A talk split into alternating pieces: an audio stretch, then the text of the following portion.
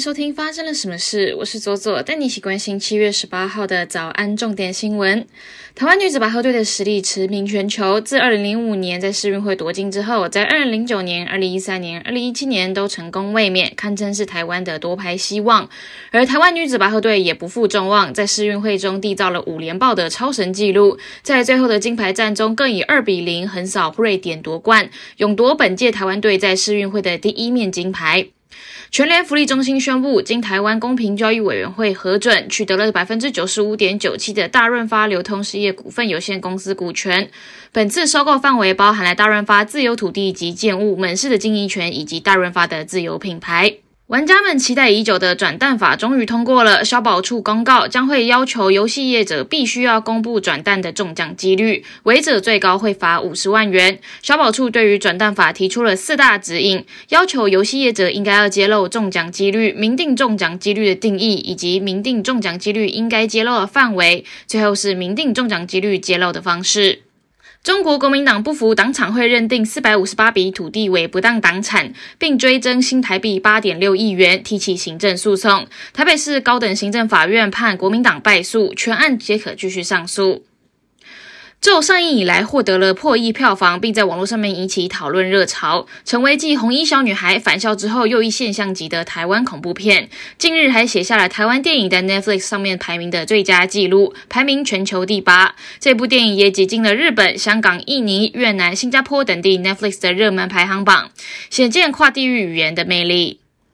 国际方面，苏格兰画廊宣布发现了传奇大画家梵谷一幅先前不为人知的自画像。这一幅画藏在另外一幅画作的背后，左耳的部分仍然完好无缺。这幅肖像是梵谷在一八八五年的油画作品《戴白帽子的农妇》的画布背后被发现，而且被好几层胶水和纸板覆盖住。波兰国家纪念研究所宣布，境内前纳粹集中营附近发现了一座埋有约一万五千八百公斤的人类骨灰的万人冢，相当于至少八千人遇害。波兰国家纪念研究所表示，这些骨灰在华沙北部的索尔达集中营附近出土。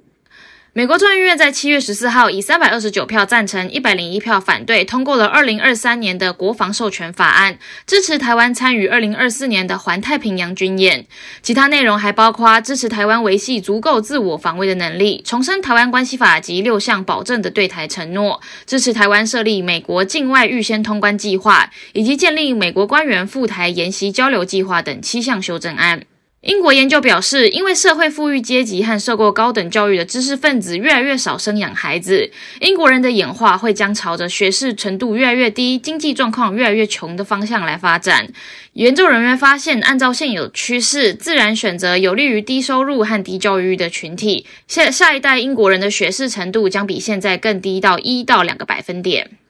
接下来，我们来聊聊今天的发生了什么事。如果花了毕生的积蓄，好不容易付出了房子的头期款，开开心心的买了预售屋，结果发现买的房子居然停工了，而这一停就是半年过去，但是银行持续要求你继续缴房贷，但是房子连个毛坯都还没有影子，更也没有要重新动工的现象，变成了一栋烂尾楼。呃，如果是你，你会继续缴房贷吗？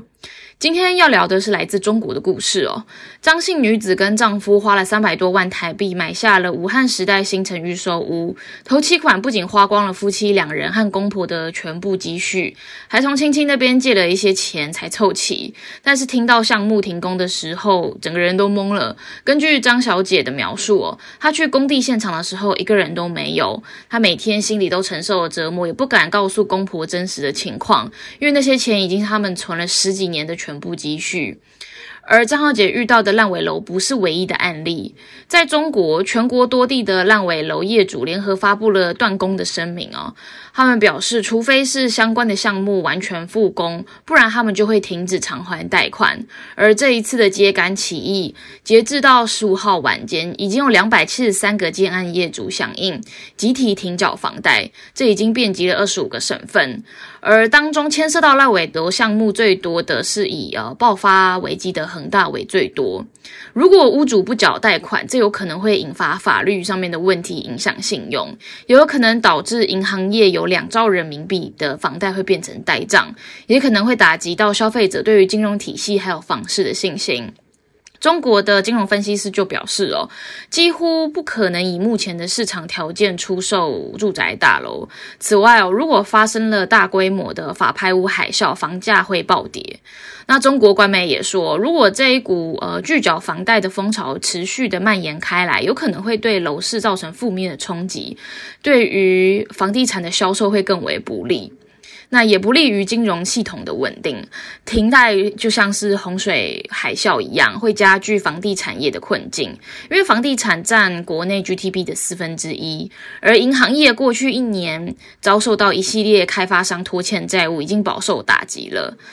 我们可以先来看看中国的烂尾楼频传，就跟刚刚说的本身是为 GDP 论的发展脱不了关系。因为房地产被认为是带动经济的火车火车头，在为 GDP 论的状况之下呢，地方政府为了冲 KPI，达到 GDP 的成长率标准，那土地政策以及相关的房市就会变成最好的灌水项目，造成呃房产的配置状况的监管很不利哦。那以往房地产企业可以用高高杠杆跟高周转，游走在拿地啊、盖房、回款还债的循环当中，但是随着最近几年，呃，中央对于房市的监管政策发布了三条红线，再加上中国的经济发展出现焦灼，地方的财政出现问题，那房地产的资金就开始出现断裂的状况，导致全国各地的烂尾楼就跑出来了。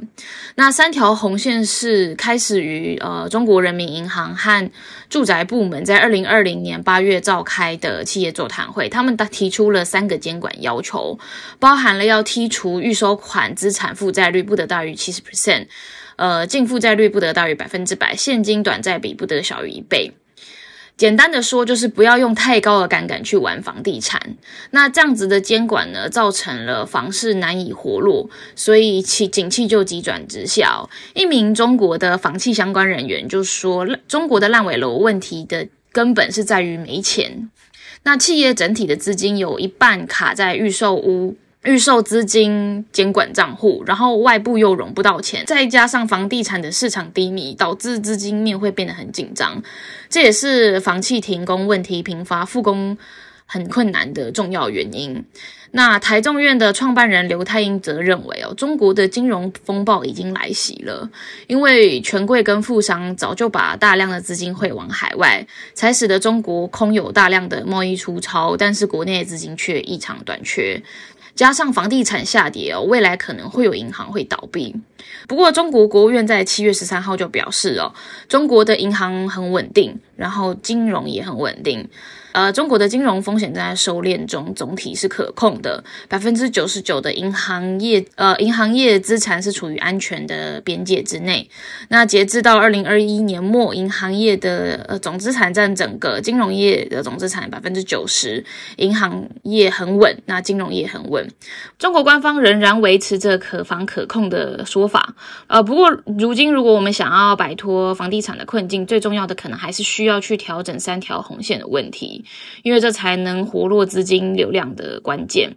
如果呃房地产的企业流动性不行了，老百姓毕竟还是理性的。对于只是想要买一个家、有一个栖身之处的中国老百姓来说，好不容易用毕生积蓄买了一栋梦想中的房子，说到底什么时候才能入住，看来还遥遥无期。以上就是今天的发生了什么事。我是左左，我们明天见。